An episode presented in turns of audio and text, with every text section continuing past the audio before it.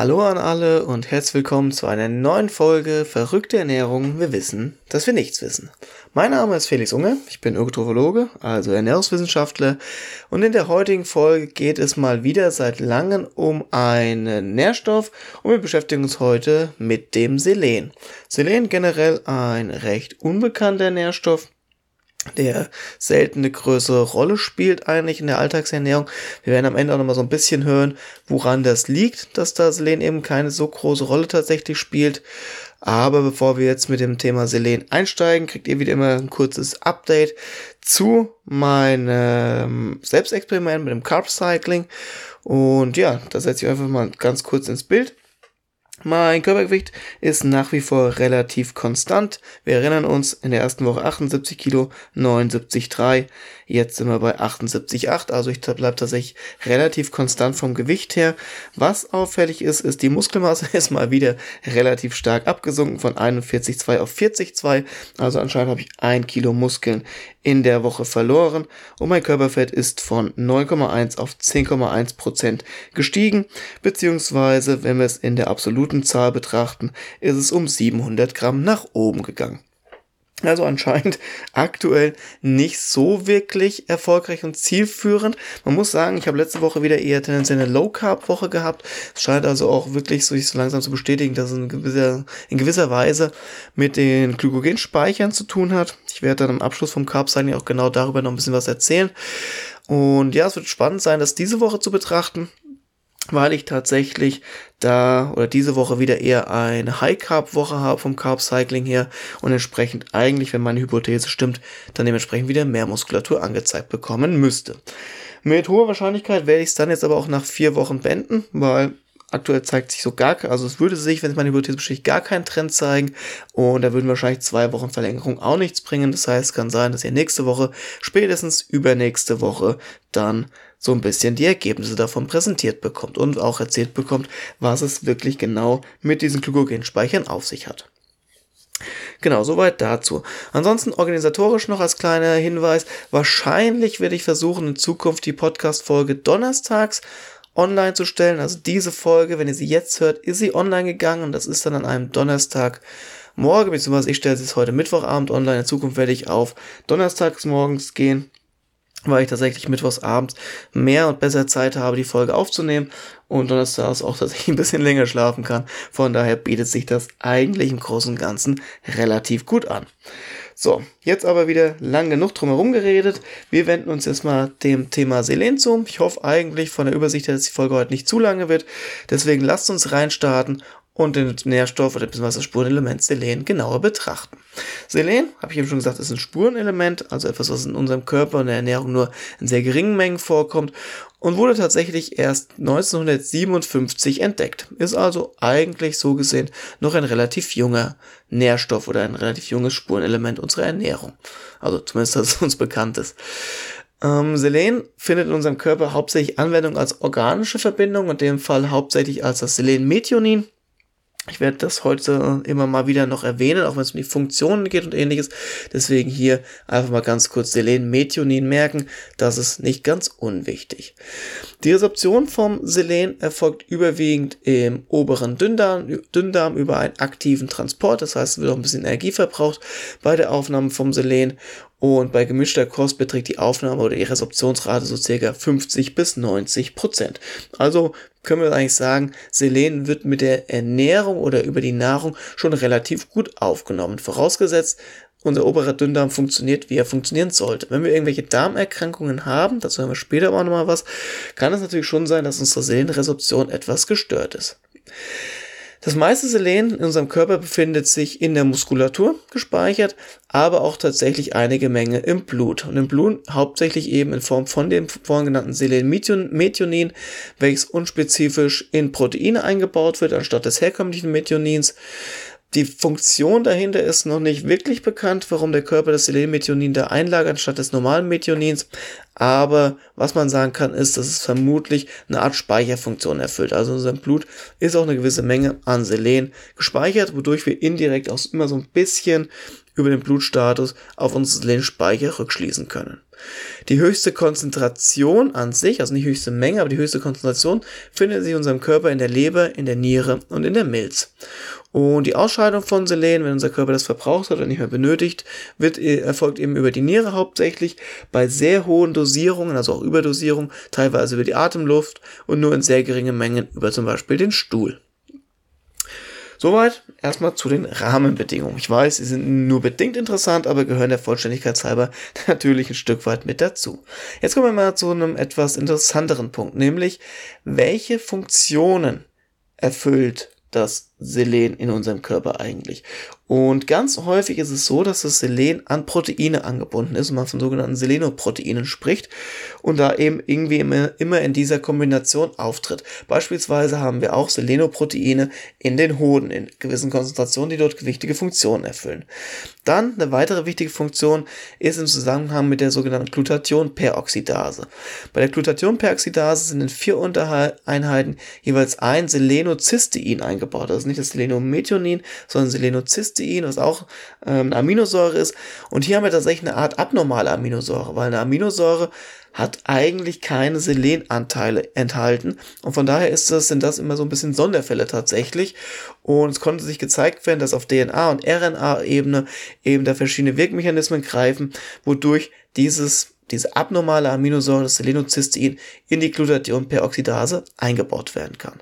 Und die Funktion dabei ist in erster Linie die Reduktion von freien Sauerstoffradikalen als Zellschutz. Wir hatten die freien Sauerstoffradikale auch schon mal besprochen, als um das Thema Vitamin E ging oder Vitamin A weiß es nicht mehr ganz genau, aber da hatten wir es auf jeden Fall auch schon mal kurz von den freien Sauerstoffradikalen, wo wir wissen, dass die ja in großen Mengen unsere Zellen schädigen, unser Erbgut schädigen können und dementsprechend sich sehr negativ in hohen Mengen auf unsere Gesundheit im Endeffekt auswirken. Und Selen ist eben mit dafür da, diese freien Sauerstoffradikale zu reduzieren, das heißt für unseren Körper unschädlich zu machen und damit unsere Zellen zu schützen. Selen ist beteiligt an der Herstellung der Zellen für das Immunsystem, hat also auch großen Einfluss an der ausreichenden Bildung von Immunzellen für unseren Körper. Selen ist beteiligt an der Aktivierung des Schilddrüsenhormons T3, hat also auch darüber einen großen Einfluss auf unseren Stoffwechsel und wie unsere Schilddrüse arbeitet und funktioniert. Dann gibt es noch das Selenoprotein P im Blut als Transportprotein und eben auch Selen als Baustein für Spermien in den Hoden des Mannes und somit eben auch ein wichtiger Bestandteil bei der Fruchtbarkeit des Mannes. Und wir sehen, Selen erstreckt sich also über relativ viele Bereiche, wo es verschiedene Funktionen in unserem Körper erfüllt. Und das ist eigentlich schon ein Stück weit auch erstaunlich, weil Selen eigentlich, wenn man drüber nachdenkt in unserer Ernährung, fast nie Erwähnung findet. Also ich weiß nicht, wie es euch geht. Ihr könnt ja gerne mal äh, mir dazu eine Nachricht schreiben oder ja, mir bei Instagram schreiben oder ich einen, Beitrag mache oder sowas auch mal gerne dazu kommentieren, wie euer Kenntnisstand über Selen tatsächlich ist. Wusstet ihr darüber gut Bescheid? Ist das ein Thema, mit dem ihr euch schon mal auseinandergesetzt habt, von dem ihr schon mal gehört habt? Oder ist das für euch komplett neu? Weil, wenn wir uns hier die Bandbreite an Funktionen anschauen, ist es ja schon eine sehr, sehr wichtige Funktion, was das Selen da im Endeffekt erfüllt und nicht zu vernachlässigen im Vergleich zu anderen Nährstoffen, über die aber ständig gesprochen wird, wie zum Beispiel auch das Vitamin C, was wir ja auch schon mal in einer Folge uns angeschaut hatten. Gut, wie ist denn der Bedarf für das Selen? Also welche Mengen müsste ich am Tag zu mir nehmen, damit mein Körper adäquat die ganzen Funktionen erfüllen kann? Und da ist es tatsächlich so, dass der exakte Bedarf bis jetzt noch nicht wirklich bestimmt wurde bzw. bestimmt werden konnte. Das heißt, wir haben eigentlich keine genaue Bedarfsbestimmung und wissen nicht ganz genau, wie viel wir aufnehmen sollten. Deswegen geht man so von gewissen Schätzwerten aus, von dem, wo man sagt, okay, Menschen mit dieser durchschnittlichen Aufnahme oder mit deren der Versorgung haben zumindest keine Mangelerscheinungen. In Deutschland schätzt man, dass zwischen 20 und 100 Mikrogramm pro Tag ausreichend sind, dass kein Selenmangel über längere Zeit auftreten sollte. In, den U, äh, in der EU, in der EU, ich wollte schon USA sagen, das kommt gleich. In der EU geht man ein bisschen höher, da geht man von, also im Schnitt von 56 Mikrogramm pro ähm, im Mikrogramm aus und in den USA sagt man nicht Mikrogramm insgesamt pro Tag, sondern geht nur vom Körpergewicht aus und sagt 0,87 Mikrogramm pro Kilogramm Körpergewicht pro Tag. Und es würde bei einer 80 Kilogramm schweren Person beispielsweise 70 Mikrogramm im Schnitt ungefähr pro Tag als Aufnahme bedeuten. Das heißt, wir sehen in Deutschland eine sehr große Spannbreite, EU geht ein bisschen höher als so im Schnitt und die USA geht noch mal ein Stück höher. Und die Versorgung, wie es in Deutschland tatsächlich ist, wurde nur mal in so ein paar kleinen Studien untersucht und hat sich aber gezeigt, dass die durchschnittliche Versorgung von ca. 40 Mikrogramm Aufnahme ausgeht und dementsprechend, wenn wir uns als Orientierungswert die EU oder die USA anschauen, tatsächlich zu wenig wäre. In Deutschland sind wir noch in der normalen Range, was gut wäre oder ja im Bereich des Tolerierbaren wäre, aber EU betrachtet und USA-weit betrachtet, wären wir tatsächlich eher tendenziell unterversorgt. Deshalb können wir auch in Deutschland eher von einer marginalen Unterversorgung tatsächlich ausgehen. Wie können wir denn unseren Beitrag leisten, dass es eben nicht zu einer Unterversorgung kommt, dass wir genug Aufnehmen vom Selen und dementsprechend unseren Selenwert erhöhen, damit unser Körper die Funktion erfüllen kann. Der Selengehalt, muss man sagen, ist sehr stark abhängig vom Anbaugebiet. Also wie reich sind die Böden, in denen die Pflanzen wachsen und ähnliches. Und da muss man tatsächlich leider sagen, dass Deutschland als Selenmangelgebiet gilt, im Gegensatz zu beispielsweise Nordamerika. Man kann das am Weizen relativ gut als Vergleichswert sehen. 100 Gramm Weizen in Deutschland enthalten circa 2 Mikrogramm Selen im Durchschnitt. In den USA sind es auf 100 Gramm Weizen 100 Mikrogramm Selen im Durchschnitt. Das heißt, da sind wir schon relativ gut. 100 Gramm Weizen aus den USA decken den Tagesbedarf ganz entspannt, während 100 Gramm Weizen in Deutschland nicht mal 10% tatsächlich von der Versorgung gewährleisten können. Das heißt, davon kann man ausgehen, dass dementsprechend unsere pflanzlichen Anbauprodukte in Deutschland nicht so selenreich sind, wir dementsprechend größere Mengen verzehren müssten. Seit 1992 darf in der EU allerdings auch Futtermittel mit Selen angereichert werden, wodurch tierische Produkte auch selenreicher sein könnten, als sie es eigentlich wären. Aber auch hier gibt es natürlich dann sehr große Spannbreiten, wodurch sich ein einheitlicher Durchschnittswert nur sehr schwer benennen lassen kann. Dementsprechend sind natürlich auf Zufuhrbestimmung sehr, sehr schwierig oder festzustellen im Endeffekt, was man tatsächlich aufnimmt, weil man kann zwei Stücke Fleisch im Endeffekt essen. Einmal wurde das Tier gefüttert mit Selen angereichertem Futter, das andere Mal nicht und schon hat man unterschiedliche Konzentrationen in dem Endprodukt, wodurch unsere Versorgung stark variieren kann. Gute Quellen im Allgemeinen, wenn man das so nennen möchte, sind Kohl- und Zwiebelgemüse, Hülsenfrüchte und Pilze. Aber auch das ist nicht zu überschätzen, muss man sagen. Wenn wir uns genauer angucken, um auf 50, Gramm, äh, 50 Mikrogramm Selen zu kommen, müsste man circa 1,25 Kilo Gramm Obst essen, 6 Kilo Gemüse, 200 Gramm Fisch, 2,8 Kilo Brot, 200 Gramm Eier, 1,6 Kilo Milch, also Liter Milch, 1 Kilogramm Wurst oder 350 Gramm Fleisch. Also wir sehen, das sind alles schon sehr, sehr hohe Mengen. Wenn ich am Tag ein paar Eier esse, ein bisschen Fleisch esse, ein bisschen Gemüse esse, ein bisschen Obst esse, dann komme ich schon ganz gut in den Bereich, aber dann sind wir trotzdem gerade mal 50 Mikrogramm, was für Empfehlungen USA und EU tatsächlich eigentlich immer noch zu wenig wären. Also wir sehen, Selenaufnahme ist auch gar nicht so leicht. Aber ich sage später nochmal was zum Thema Supplemente. Einen Sonderfall möchte ich ganz gerne noch jetzt hier bei der Versorgung herausgreifen und das ist das Thema Paranüsse. Da hört man immer wieder, ja, Paranüsse sind eine sehr gute Selenquelle. Das heißt, wenn man gerne seinen Selenstatus verbessern möchte, sollte man Paranüsse essen. Und es ist tatsächlich so, dass Paranüsse oder der Paranussbaum Selen sehr gut anreichert. So hat man im Durchschnitt in 100 Gramm Paranüssen auch 100 Mikrogramm Selen. Und jetzt könnte man natürlich sagen, ich esse in regelmäßigen Abständen einfach 50 bis 60 Gramm Paranüsse, wenn es von den Kalorien her passt. Und dann bin ich ja selentechnisch sehr, sehr gut aufgestellt. Aber da muss man sagen, Paranüsse sind mit sehr, sehr großer Vorsicht zu genießen. Denn Paranüsse oder der Paranussbaum reichert nicht nur Selen in sehr großen Mengen an, sondern auch sehr viel radioaktives Radium. Und das ist tatsächlich sehr, sehr kritisch zu betrachten. Das Bundesamt für Strahlenschutz gibt für Paranüsse eine sehr hohe radioaktive Belastung im Vergleich zu anderen Lebensmitteln heraus und sagt, durch den Verzehr von zwei Paranüssen am Tag kann die rechnerische Strahlenbelastung durch Lebensmittel von Erwachsenen um die Hälfte erhöht werden. Das heißt, nur durch zwei Paranüsse kann die Spra Strahlenbelastung im Schnitt schon um die Hälfte erhöht werden. Das ist schon ein ziemlicher Wahnsinn. Und in diesem Bereich treten zwar noch keine negativen Effekte auf die Gesundheit auf, aber dementsprechend ist natürlich der Verzehr von Paranüssen nicht uneingeschränkt zu empfehlen und sollte auch wirklich bei maximal zwei Stück pro Tag liegen. Ich meine, zwei Stück können trotzdem schon eine ganz gute Versorgung an Selen gewährleisten, aber es ist natürlich dementsprechend schon auch wieder nicht ganz so optimal, wie man sich das vielleicht gewünscht hätte oder vorstellt. Was passiert denn eigentlich, wenn ich nicht genug Selen bekomme? Also wir haben oben ja schon viele Funktionen aufgezählt, aber wie sieht es wirklich aus, wenn ich nicht genug Selen bekomme? Was passiert dann in meinem Körper? Und es gibt tatsächlich so gewisse Selenmangelerscheinungen zwar, aber da muss man sagen, die treten bei uns Menschen eigentlich nur sehr, sehr selten auf ähm, in der Regel in Europa eigentlich nur bei Krankheiten mit verringerter, verringerter Verwertung von Selen, also wie vorhin schon gesagt, auch mit Dünndarm zum Beispiel Erkrankungen oder vermehrten Verlust von Selen, zum Beispiel bei chronisch entzündlichen Darmkrankheiten, Mukoviszidose oder auch Niereninsuffizienz und chronischer Dialyse durch, Blut, durch die Blutfilterung. Also da kann es dann eben schon zu Selenmangeln kommen, aber ansonsten ist es in Europa bei uns eher nicht zu erwarten. Im asiatischen Raum ist es tatsächlich vereinzelt aufgetreten, sage ich gleich nochmal was dazu. Generell im Allgemeinen sind Nebenwirkungen oder Mangelerscheinungen eine Beeinträchtigung der Immunabwehr, eine Beeinträchtigung der Muskelfunktion und aber auch eine Beeinträchtigung der Spermienbildung und somit eine Unfruchtbarkeit des Mannes. Bei sehr niedrigem Verzehr, wie es eben zum Beispiel in China aufgetreten ist, wo sich die verschiedenen Völker in höheren Gebieten nur von regionalen Produkten sozusagen ernährt haben, das heißt, da waren arme Böden, haben nur Regionalprodukt verzehrt, kam es zu Mangelerkrankungen.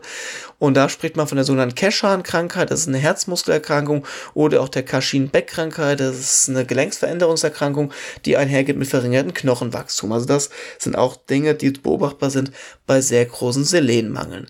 Ansonsten gibt es eine Inzidenz für Herzerkrankungen bei niedrigen Plasmaspiegeln, beziehungsweise die Inzidenz zeigt, dass die Anzahl an Herzerkrankungen bei niedrigen Plasmaspiegeln zunimmt. Es gibt da also eine gewisse Korrelation auch. Jetzt wissen wir allerdings ja schon, dass eine Korrelation nicht automatisch auch einen kausalen Zusammenhang herstellt. Das heißt, wir sind, wir sind nicht hundertprozentig, dass auch eine Ursache-Wirkungsbeziehung dahinter steht, aber es lässt zumindest ein Stück weit beobachten, dass Herzerkrankungen zunehmen oder Menschen, die häufige Herzerkrankungen haben, meistens auch niedrige Plasmaspiegel an Selen haben tatsächlich.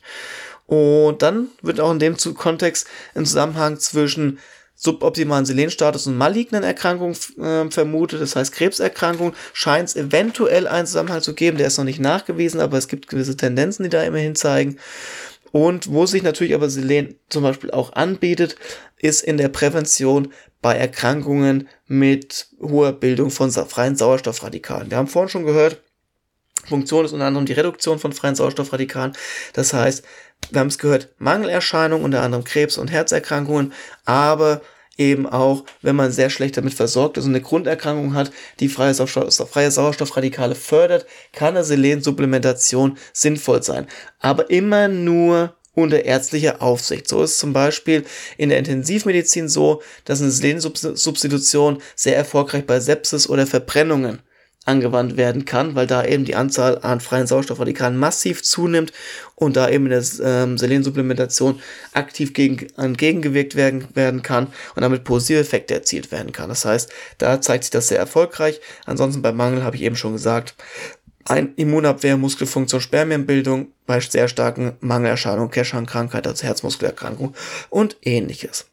Jetzt kommen wir zu noch einem ganz wichtigen Punkt. Ich habe es eben schon mal gesagt. Supplementation nur unter ärztlicher Aufsicht. Oben auch, als es bei, um, den, um das Selenmangelgebiet ging, habe ich schon mal ganz kurz angerissen, dass Supplementation auch nicht uneingeschränkt zu empfehlen ist. Und das hat damit zu tun, dass der Bereich zwischen einem Mangel und einer Überversorgung leider sehr, sehr klein ist. Bei einer Überdosierung geht man, also man geht davon aus, dass bis 300, 400 Mikrogramm pro Tag noch eine tolerierbare Menge ist. Darüber hinaus wird es teilweise schon kritisch. Und jetzt haben wir ja vorhin schon das Problem gehört, dass wir gar nicht genau feststellen können, wie viel Selen wir tatsächlich aufnehmen über die Nahrung, wie unser eigentlicher Status ist.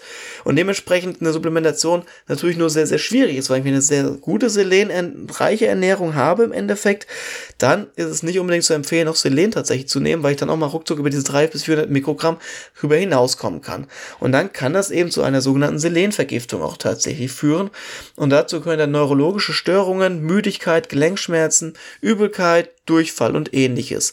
Im späteren Verlauf geht dann die äh, Selenose mit Symptomen wie dem Verlust von Haaren, gestörter Nagelbildung und einem charakteristischen knoblauchartigen Geruch der Atemluft einher.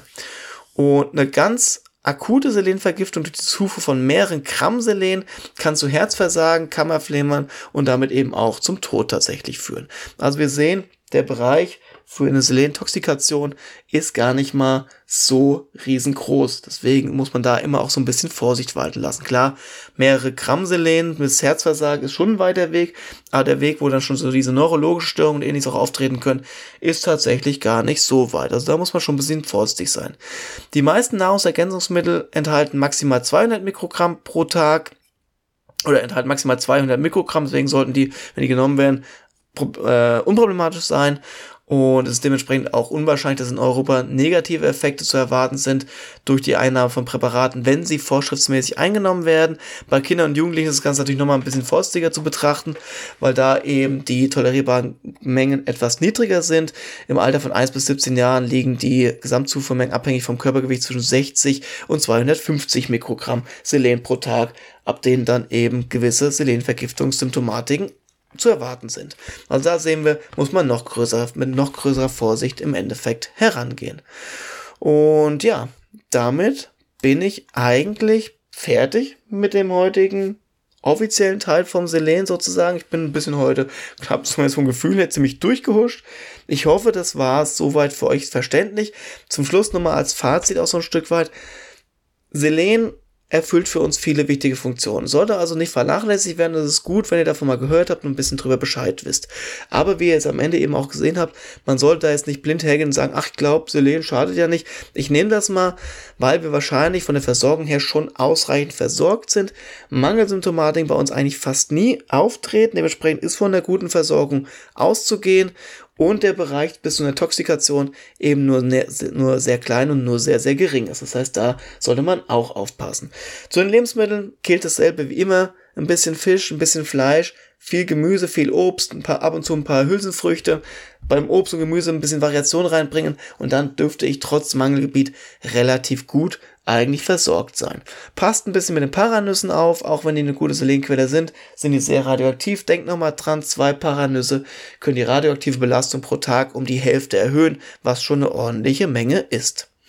Und im Endeffekt, ja, das war jetzt so, im Endeffekt wollte ich schon wieder sagen, das war jetzt meine Zusammenfassung nochmal so als Schlusswort zur heutigen Folge Selen. Ich hoffe, es hat euch gefallen. Ich hoffe, ihr konntet damit so ein bisschen was anfangen, konntet dem Ganzen ein bisschen folgen wisst jetzt ein bisschen besser über den Nährstoff Bescheid, wisst also, dass der nicht ganz unwichtig ist, aber man ist auch da keine Riesensorgen im Endeffekt drum machen muss. Und ja, wenn, es euch gefallen hat, die Folge, würde ich mich wie immer über eine positive Bewertung freuen oder wenn ihr es weiterempfehlt.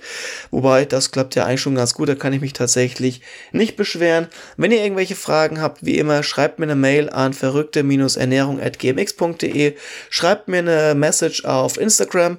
Wie gesagt, wenn, äh, es kann immer ein bisschen dauern, bis ich die beantworte, weil ich die nicht sofort angezeigt bekomme. Schreibt mir auf Facebook oder auf sonstigen Wegen, Kanälen, wenn ihr irgendwie da Kontaktmöglichkeiten habt. Würde ich mich freuen, gerne ähm, da einfach mal melden und dann kann ich gerne mit euch da die offenen Fragen besprechen. Und ja, ansonsten wünsche ich euch alles Gute, bleibt gesund, lasst es euch gut gehen, genießt das wirklich, wirklich schöne Wetter. Und wir hören uns nächste Woche wieder, wahrscheinlich dann den Donnerstagmorgen. Ich wünsche euch alles Gute, bleibt gesund und bis dahin macht's gut. Ciao.